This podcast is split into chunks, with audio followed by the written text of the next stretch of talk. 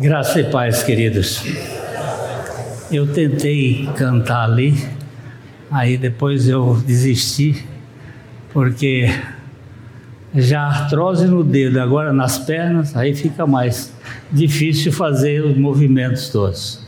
Mas é muito precioso ver como Deus está fazendo na vida das famílias, das crianças, esse desenvolvimento para que nós nos responsabilizemos, de fato, no ensino, no cuidado com as crianças.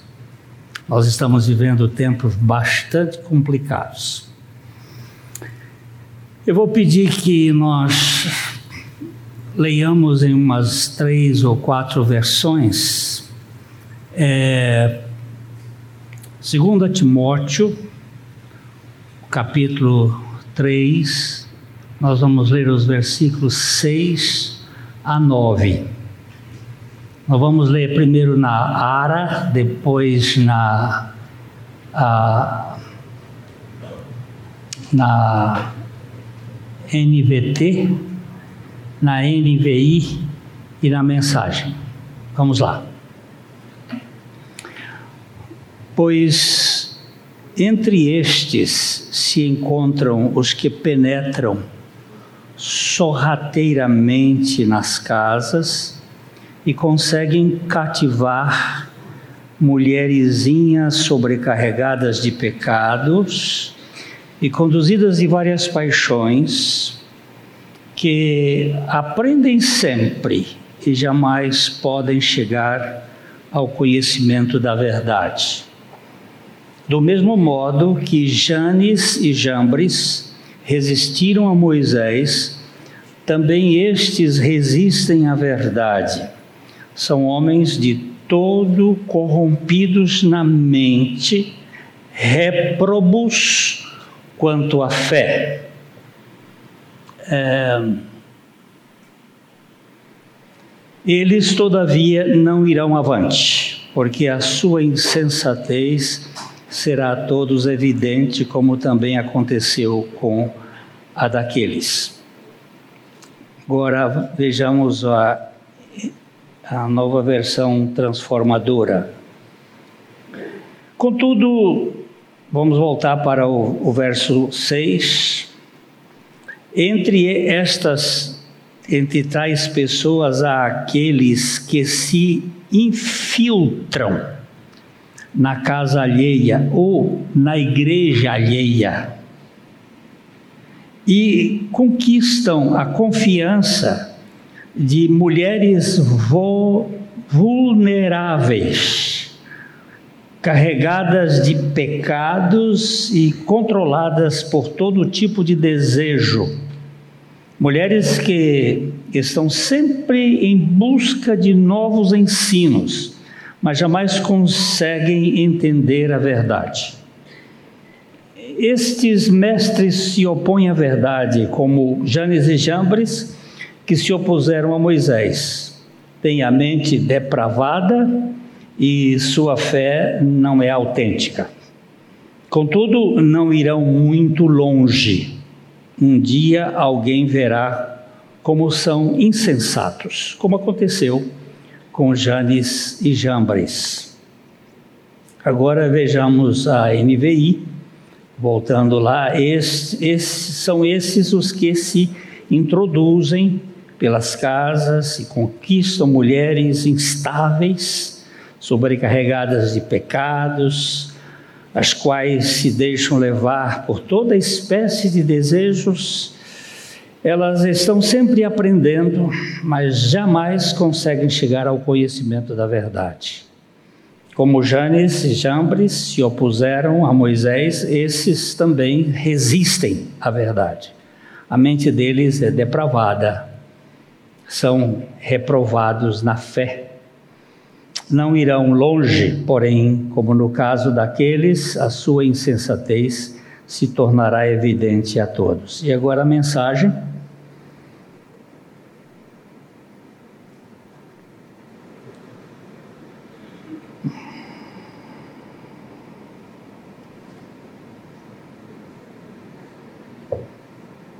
Está tendo dificuldade, então deixa. Vamos deixar. Nosso Pai, eu te peço que o Senhor capture as nossas mentes dispersivas, os nossos corações volúveis e nos dê a revelação do Teu Espírito Santo. Opera no nosso ambiente dessas forças malignas que tentam distrair e glorifica o Teu Filho, para que haja santificação, revelação, salvação e operação do Teu Espírito, em nome de Jesus. Amém. Alguém já ouviu falar aqui em Hermes Trismegisto? Pode levantar a mão. Uma meia dúzia já ouviu falar. Agora, mas deixa aí, depois eu. Alguém já ouviu falar em Marcílio Fitino? diminuiu o número. Já ouviram falar? Alguém já ouviu falar em Eduardo Alexander Crowley ou Aleister Crowley? Um, dois, três, quatro, cinco, seis, sete, oito. Já aumentou um pouquinho mais. Alguém já ouviu falar em John Lennon e Beatles? Alguém já ouviu falar em Raul Seixas? Alguém já ouviu falar em Jorge Benjor? O que, é que tem a ver esses nomes? Estão todos ligados, fazem parte de um mesmo pensamento. Isto aqui é uma linha de pensamento. Todos estes e uma multidão de gente top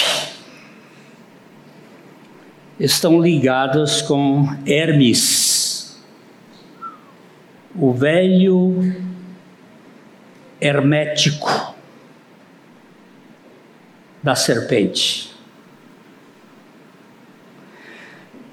Para os gregos, Hermes Trismegisto, que significa a uh, aquele que é três vezes maestro, magistra, três vezes mestre.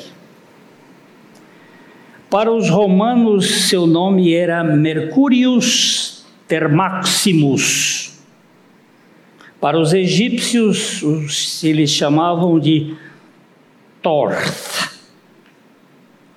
E os hindus e árabes o chamam de Idris. Dizem os contos que Hermes viveu numa época dos grandes faraós, mais de 2500 anos antes de Cristo. Em todas as culturas, Hermes era o conhecedor de três partes da sabedoria universal alquimia, astronomia e liturgia. É, dizem que era capaz de transformar a terra em rocha e metais. Ele tirava o espírito das plantas e sabia controlar a matéria coisas que hoje nós fazemos com pouco facilidade pela química e através de processos da física, da fitoquímica. Hermes foi também um músico e o tema da música do Jorge Benjor, que muitos devem conhecer, pelo menos o Márcio deve conhecer o, a música de Jorge Benjor, quando ele compôs alguns dos trechos dele diz assim: há dois mil anos antes de Cristo, ele chamou Faraó, chamou Hermes de Faraó. Ele não era Faraó, ele era um sábio. Quando você vai ao museu de do Cairo, você vai encontrá-lo sentado com as pernas cruzadas. Ele era o, o sábio. Ele disse: O faraó Hermes Trismegistus escreveu o maravilhoso tratado hermético com a, uma ponta de diamante numa lâmina de esmeralda, que foi encontrada vários séculos depois pelos soldados de Alexandre o Grande, na famosa pirâmide de Gizé. Salve Hermes Trismegisto, que tem os três partes, a filosofia universal, a verdade. Se é mentira, certo, muito verdadeiro. E da tábua de esmeralda, foi Hermes Trismegisto quem escreveu com a ponta de diamante em uma lâmina de esmeralda, ele escreveu: O que está embaixo é como o que está no alto, e o que está no alto é como o que está embaixo. Ele escreveu: Hermes Trismegisto Hermes Trismegisto. Hermes Trismegisto, a tábua de esmeralda, foi Hermes Trismegisto quem escreveu. Com a ponta do diamante, com uma lâmina de esmeralda, ele escreveu: O que está embaixo é como o que está no alto. O que está no alto é como o que está embaixo. Hermes Trismegisto, Hermes Trismegisto, Hermes Trismegisto. Hermes Trismegisto.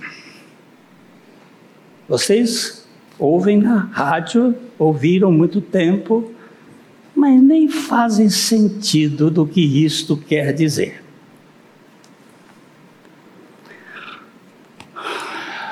Hermes escreveu alguns livros.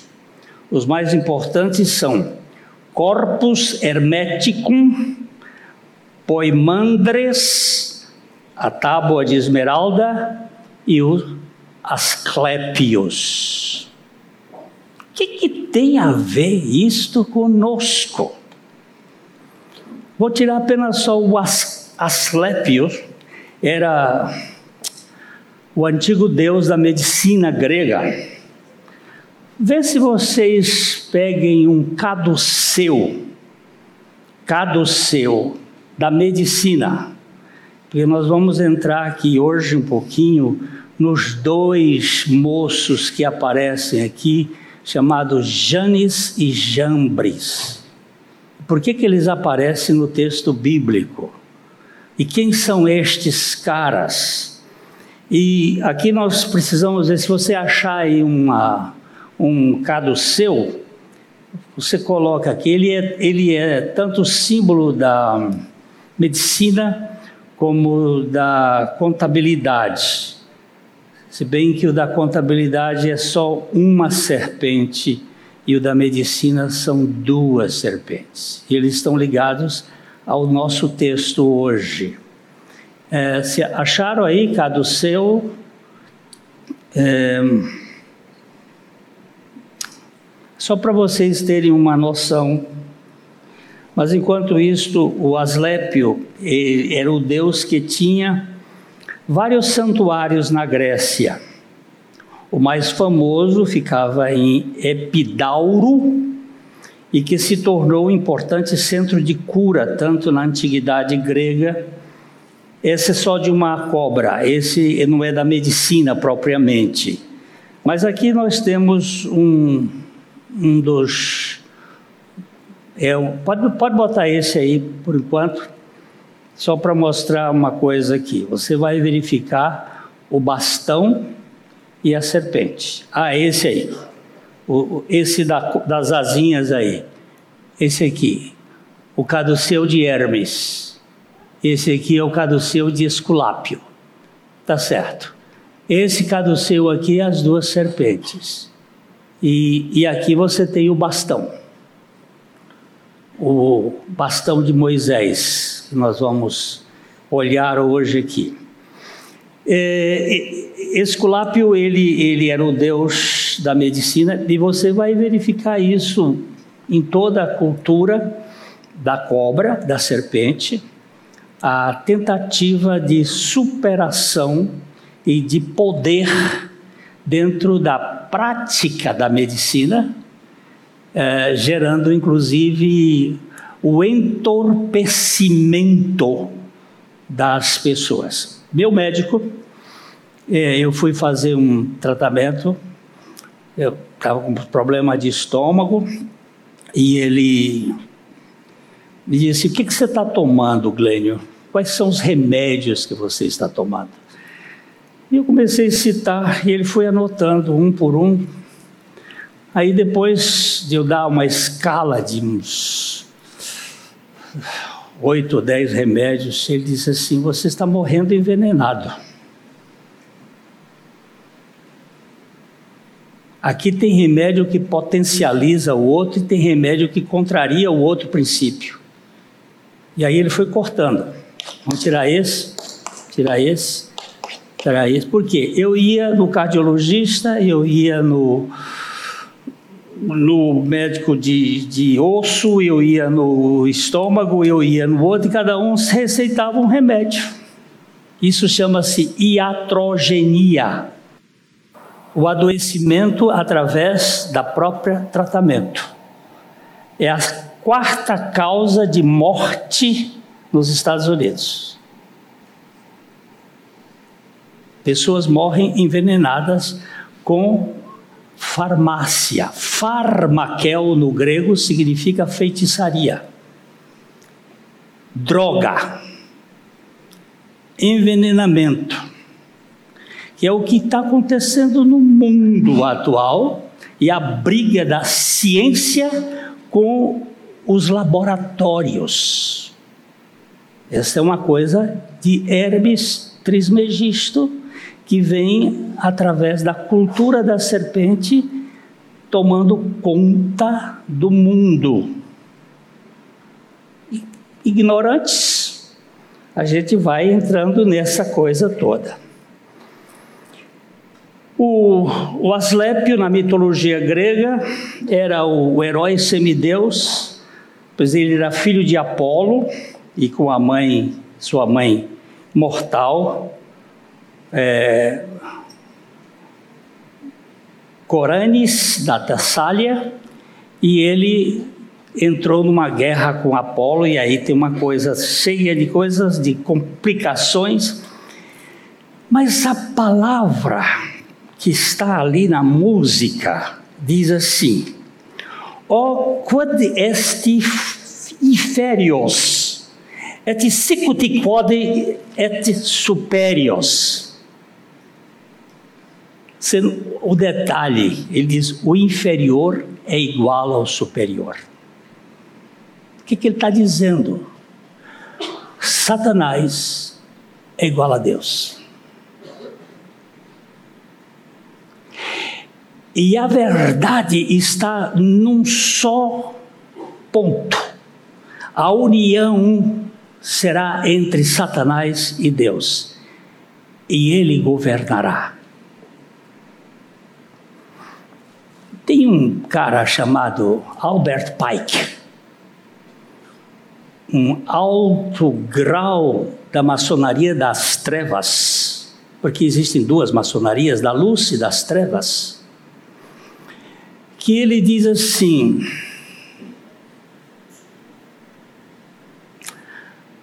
Lamentavelmente, Jesus Cristo é Deus, mas Lúcifer é o Senhor. E Lúcifer vencerá Jesus Cristo. Ele é um dos pais dos esportes. Ele, com Alberto Mancini, gerou toda esta questão que hoje nós temos, que é o divertimento da humanidade através dos esportes, para tirar as pessoas da igreja. mantê-los iludidos. O texto da Esmeralda, introduzido por Marcílio Fitino, que viveu em 1433 e morreu em 1499 na Igreja Católica, trouxe a feitiçaria terrível que a igreja viveu nesse período. Foi onde alguns reformadores começaram a se manifestar, porque o Marcílio Fitino, que era um, um padre, foi financiado pelos Medici de Florença para produzir um pensamento anticristo através do Hermes Trismegisto. O que está embaixo, o inferior, é como o que está em cima, o excelso. Satanás é como Deus, e ele governará. Só que isso foi entrando vagarosamente nas universidades, nas escolas, e foi tomando os campos de um panteísmo monoideísmo tomam conta do psiquismo humano. Você vai encontrar o Jung, o grande psicanalista, buscando aqui a força para tentar tratar as pessoas com esta doutrina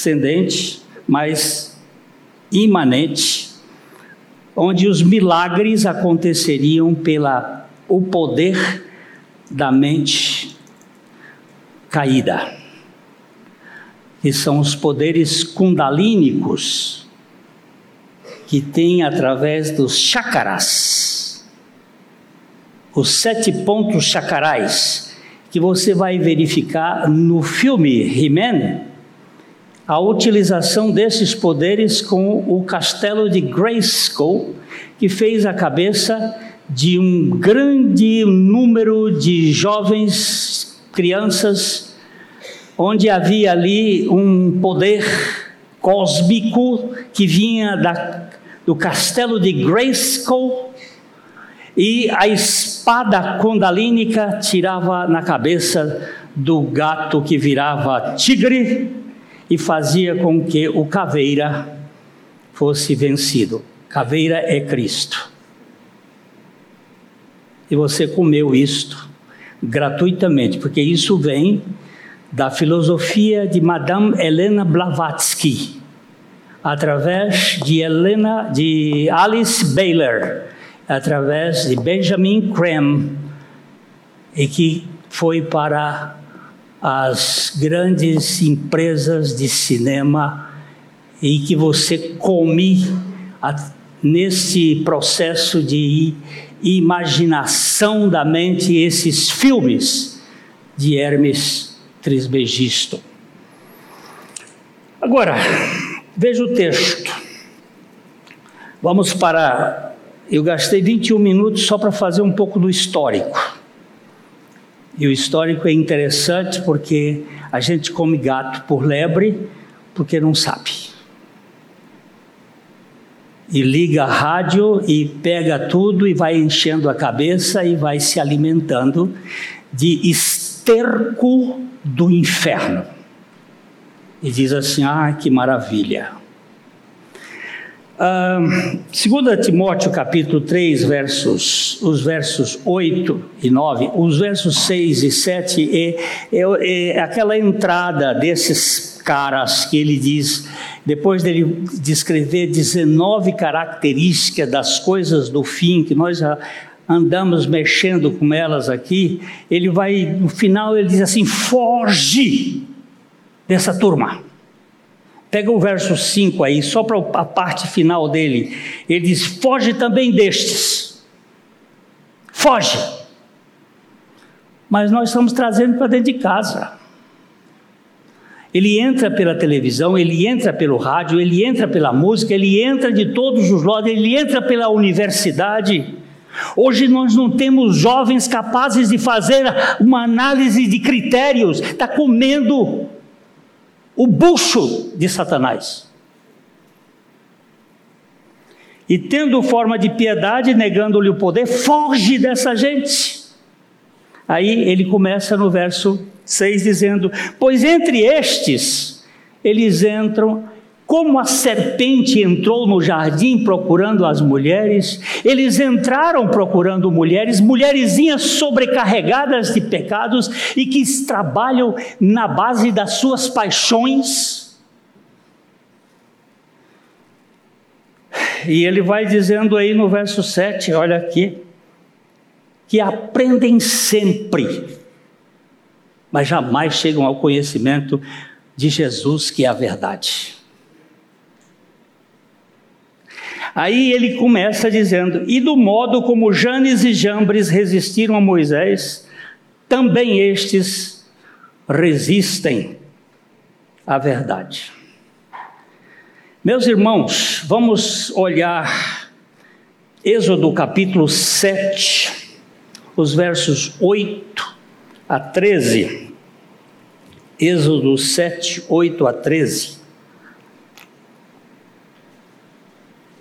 Falou o Senhor a Moisés e a Arão: Quando o Faraó vos disser, fazei milagres, que eu vos que vos acreditem, dirás a Arão: Toma o teu bordão e lança diante de Faraó, e o bordão se tornará em serpente. Vocês já viram aqui que nós falamos daquele primeira vez, do primeiro milagre de Moisés, que foi este: o bordão virá serpente. O segundo era a mão enfiada no peito, que ela iria virar lepra. E ele tornava a enfiar e ela era curada. E o terceiro era a água se transformando em sangue. Mas o primeiro milagre, que é a meu ver, fala da encarnação de Jesus Cristo neste mundo, o bordão, o cetro de Deus descendo à terra e tendo que assumir a cultura da serpente para poder esmagar a cabeça da serpente e poder voltar a ser o cetro poderoso de Deus. Ele aqui está bem claramente representado toma o teu bordão, lança-o diante de Faraó, e o bordão se tornará em serpente. Então Moisés e Arão se achegaram a Faraó e fizeram como o Senhor lhes ordenara, e lançou Arão o seu bordão diante de Faraó e diante dos seus oficiais, e ele se tornou em serpente. Faraó, porém, mandou vir os sábios e encantadores e eles, os sábios do Egito, fizeram também o mesmo com as suas ciências ocultas. Quem eram estes sábios? A Bíblia não diz, no Velho Testamento não há nenhuma citação, mas nas ah, escrituras salmúdicas, talmúdicas, há é, descrição de que trata-se de Janes e Jambres. Por isso que Paulo cita. Não há no, no, nos textos escriturísticos o nome deles, mas existe na história esses nomes. E seriam esses dois que faziam coisas semelhantes ao poder de Deus, mas que eram contrárias ou eram por uma uh, é que eles usam uma energia diferente, que é o que muitos hoje é, é, andam atrás. Aí, uh, versículo seguinte: Pois lançaram eles cada um o seu bordão e eles se tornaram serpentes. Agora presta atenção no texto bíblico, por favor. Mas o bordão de Arão devorou os bordões dele. Não diz a serpente de Arão. Ele jogou o bordão, ela virou serpente. Eles jogaram os bordões, eles viraram serpentes. Mas não foi a serpente de Arão ou a serpente de Moisés que deglutiu o bordão ou as serpentes dos magos. Foi o bordão. E aqui é que temos que entender algumas coisas. Este sinal mostra que o apoio de Moisés, quando lança na terra, se torna na cultura da serpente. Se nós confiarmos nas coisas da terra, este mundo está contaminado por aquilo que aconteceu lá no Éden. O que foi que aconteceu no Éden? Quando a serpente encontrou a mulher distante do marido, fora da comunhão, ela lançou um veneno, que este veneno tomou conta da raça humana. Qual é o veneno? Como Deus sereis. Independência, autonomia, egolatria. O que é egolatria? adoração a si mesmo.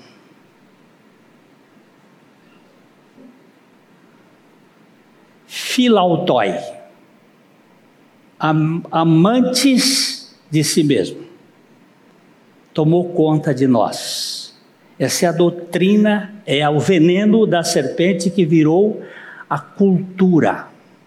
Nós estamos no centro do universo e Deus tem que se curvar diante de nós. Deus tem que nos obedecer. Eu ordeno e Deus vai fazer acontecer. Eu decreto.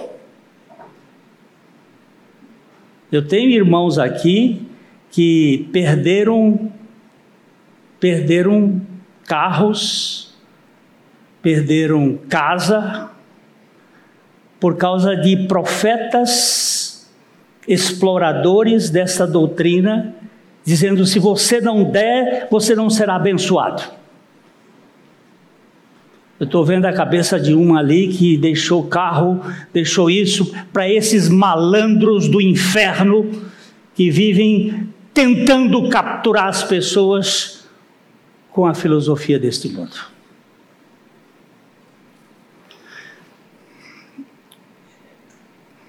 Quando Cristo se tornou no Jesus histórico, ele veio com a finalidade de esmagar a cabeça da serpente. Ele tinha que entrar na cultura da serpente. Ele tinha que se tornar como serpente para poder matar essa cabeça. Eu não tenho dúvida de que o povo murmurante do deserto foi picado por aquelas cobras para mostrar o que era a natureza humana venenosa. Debaixo da nossa língua está o veneno da cobra. A nossa saliva, o pastor Maurício, há uns anos atrás, fez um estudo aqui muito interessante, em que ele mostrava, ele lia até um, um artigo que foi publicado no Japão, que mostrava que a mesma substância da nossa saliva é, semelhança, é semelhante ao veneno crotálico terríficos da Cascavel. Você vai encontrar mais gente aleijada por causa de palavras do que por mordida de cobra. Famílias inteiras que hoje estão esbagaçadas por causa de palavras que foram ditas, palavras venenosas, discursos malignos. De onde vem isto? Dessa altivez de espírito, dessa arrogância dessa mania de querer ser onipotente. Esse é o veneno da cobra, essa é a cultura do Hermes Trismegisto, que tem destruído vidas e tem entrado nas igrejas. Pastores que estão ligados com o castelo de Grayskull, onde Jesus Cristo só entra na pregação como Pilatos entrou no credo só de passagem.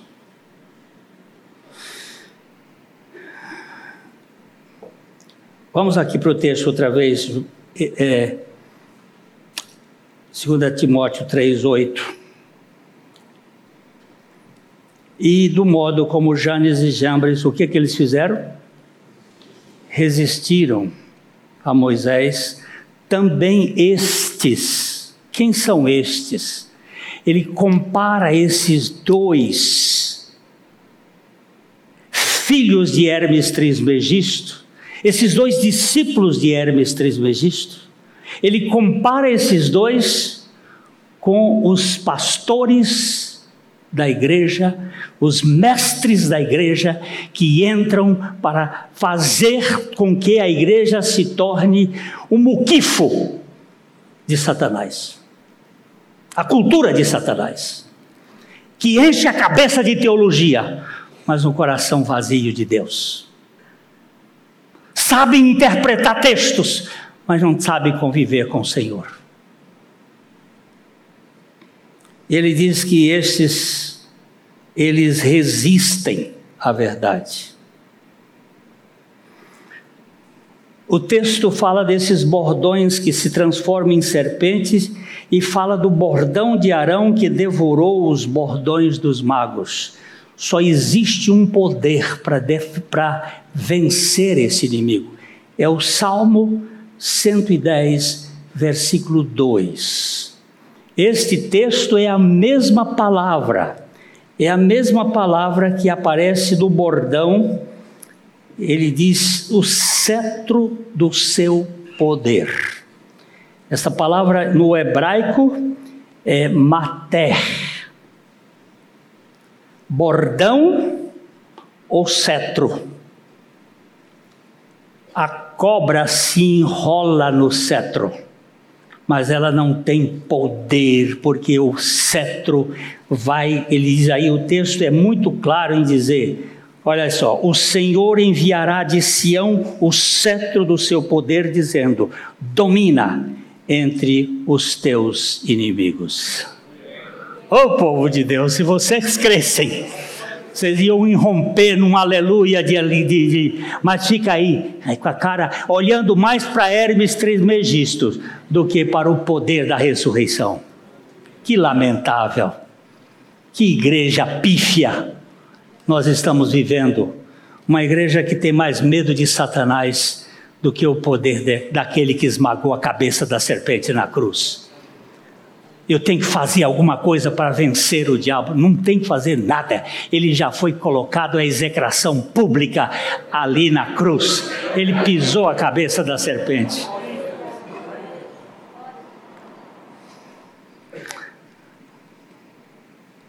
Hoje, os mestres estão nos seminários, nos púlpitos, ensinando o humanismo em lugar do cristianismo ensina o suor em lugar do sangue, o suor de Caim no lugar do sangue de Abel. A força da alma, os poderes latentes da alma, livro maravilhoso do Watchmani. Se escreveu com 28 anos um livro que é insuperável até hoje. Poder da mente onde um pregador famoso, eu vou dar o nome, Ben Hinn, botando a mão na frente de, uns, de um lutador de boxe, uh, Holyfield. Ele pôs a mão assim e ele cai de costa. Pá! Aleluia, aleluia, vai para o inferno. Deus nunca derrubou ninguém de costas. Quando ele derruba um homem, ele derruba de frente em adoração, não de costas para perder os sentidos. Você vai ver na sua Bíblia quando Deus fala contra o cair de costas. Você não pode ficar fora da sua mente, da sua lucidez. Isso é coisa do maligno.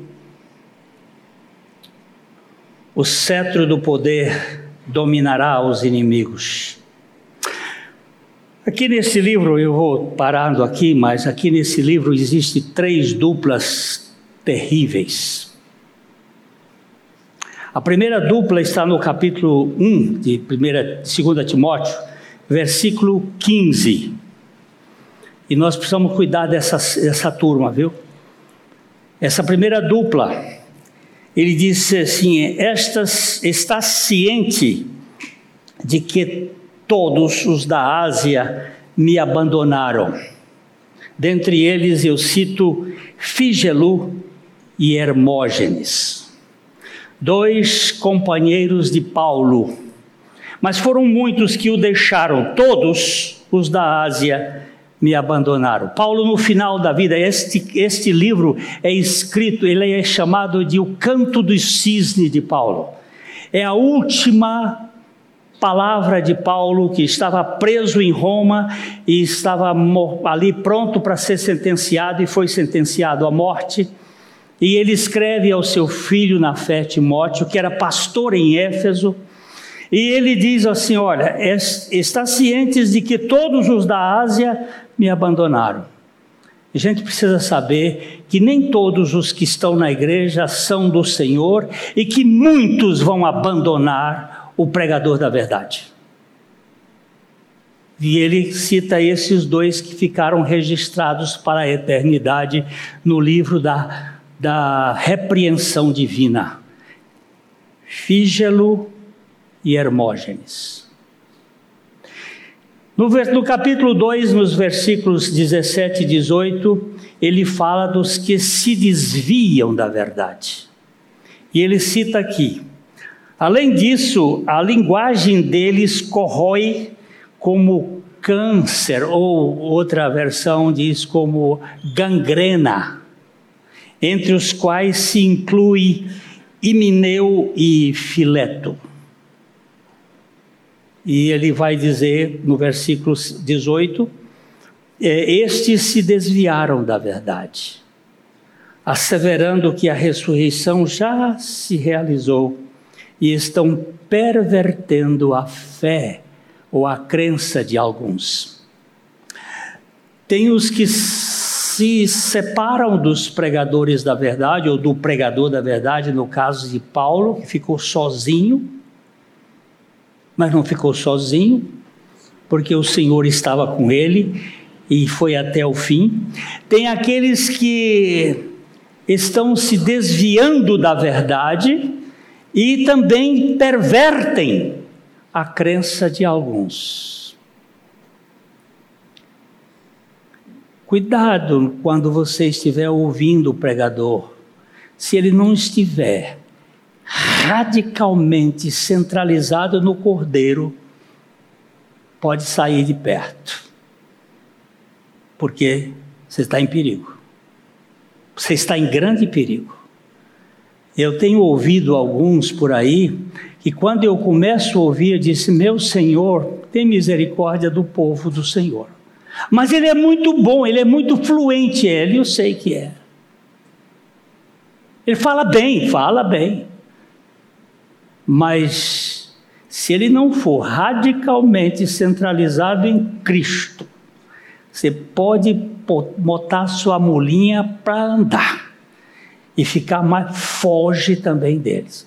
E o outro, a outra dupla é esse que nós estamos dizendo, que é 3, segundo Timóteo 3, 8 e 9, que estes são os piores, são os que resistem à verdade. Eles se misturam. Alguns acreditam que Janes e Jambres eles vieram junto com o povo para o deserto. Algumas descrições. E que foram eles que influenciaram o povo a murmurar contra Deus e contra Moisés. Eles se infiltram, mas eles são resistentes à verdade.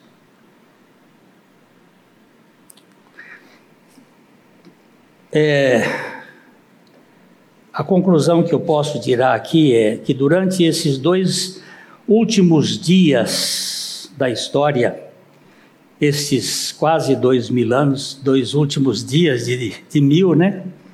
Há muitos na igreja que abandonaram os pregadores da verdade e criaram seus próprios sistemas religiosos. Há muitos que desviaram muitos do caminho da verdade, gerando uma enxurrada de placas de igreja segundo as suas visões vesgas da verdade. E há muitos que continuam na igreja resistindo à verdade e criando um clima de rebeldia no seio do povo de Deus. Então, finalizando, Paulo vai dizer a Timóteo, para baixo, ele diz assim no versículo 10 do capítulo 3, os versículos 10 e 11, ele vai dizer assim: Tu, porém, tens seguido de perto o meu ensino, o meu procedimento, o propósito, a fé, a longanimidade, o amor, a perseverança, as minhas perseguições e os meus sofrimentos quais me aconteceram em Antioquia, Icônio e Listra, que várias perseguições tenho suportado, de todas, entretanto, me livrou o Senhor. Olha que palavra que ele vai dizer, depois de falar dessas duplas terríveis e dessa gente que quer desviar, ele diz: Tu, porém. Essa expressão ele vai repetir daí para frente quatro vezes: Tu, porém. Não se desvie disso, meu filho. Aí no versículo 14 e 15 do capítulo 3, ele vai dizer assim: Tu, porém, permanece naquilo que aprendeste, e de que foste, foste instruído, sabendo de quem o aprendeste, e que desde a infância sabes as sagradas letras que podem tornar-te sábio para a salvação pela fé em, em Cristo Jesus. Gente, os nossos filhos, desde a infância, leia a Bíblia com eles, esteja orando por eles, pregue a palavra para eles, nesse meio de contexto de serpente, onde eles estão sendo invadidos todo o tempo.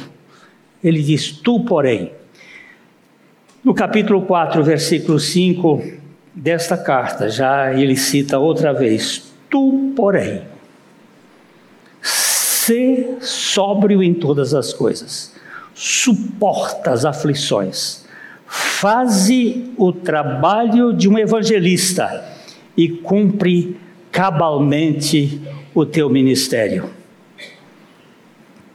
O que, é que vamos fazer? Vamos ter cuidado de não comer em qualquer prato. Qual é o restaurante que você você vai? Tem que ser um restaurante que realmente restaure a sua alma. Porque muitas vezes o Ai meu Deus, o garçom cospe no prato quando você critica. Já viu falar disso? Um garçom me contou. Disse uma vez: nunca critique um garçom. Nunca crie caso com um garçom. Que a comida ficou ruim porque você pode ter uma surpresa. Ele leva o prato e volta, mas nesse meio ele cuspiu no seu prato.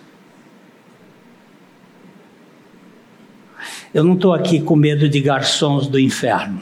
Eu estou dizendo que eu quero comer comida limpa e boa. E eu não encontro comida limpa e boa a não ser na palavra de Deus e na suficiência de Jesus Cristo. Por isso, eu quero dizer que Janes e Jambres ainda está vivo hoje, porque a teologia e o saber de Hermes Trismegisto tomou de conta das universidades, tomou de conta das igrejas, tomou de conta dos, da maçonaria, das trevas, tomou de conta de todo o sistema mundial. E se vocês hoje olham o que está acontecendo no mundo, saiba que o de baixo é igual ao de cima e que Satanás vai vencer Jesus Cristo dentro deste programa mas isto é mentira. Porque o Senhor em breve esmagará Satanás debaixo dos vossos pés. Povo de Deus, levante a cabeça. porque a redenção está muito próxima. Que o Senhor nos dê a sabedoria de não nos distrair nem para a direita, nem para a esquerda, mas olhar firmemente para o Autor e Consumador da nossa fé, Jesus. E em troca da alegria que lhe estava proposta, ele suportou a cruz, não fazendo caso da vergonha, e está sentado à destra do Pai, para vir muito brevemente restaurar o seu povo. Aleluia. Quem sabe? Eu acho que é.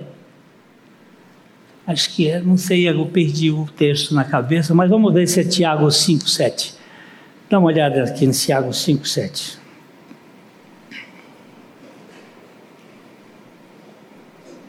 É. É. É só para alentar o coração de vocês. Sede, pois irmãos, o quê?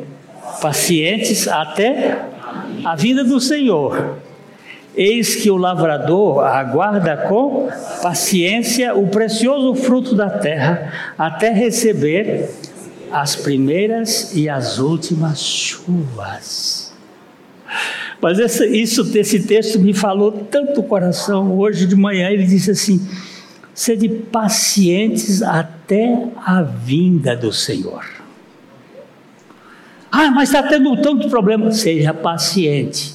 Deixa a primeira chuva e as últimas chuvas, e depois nós vamos ter os frutos. Não é bom confiar no Senhor? É, veja o verso, se o, verso de baixo vai dizer alguma coisa, o, o, o 9. É, tendes. Não, o de baixo, não era o de cima. Não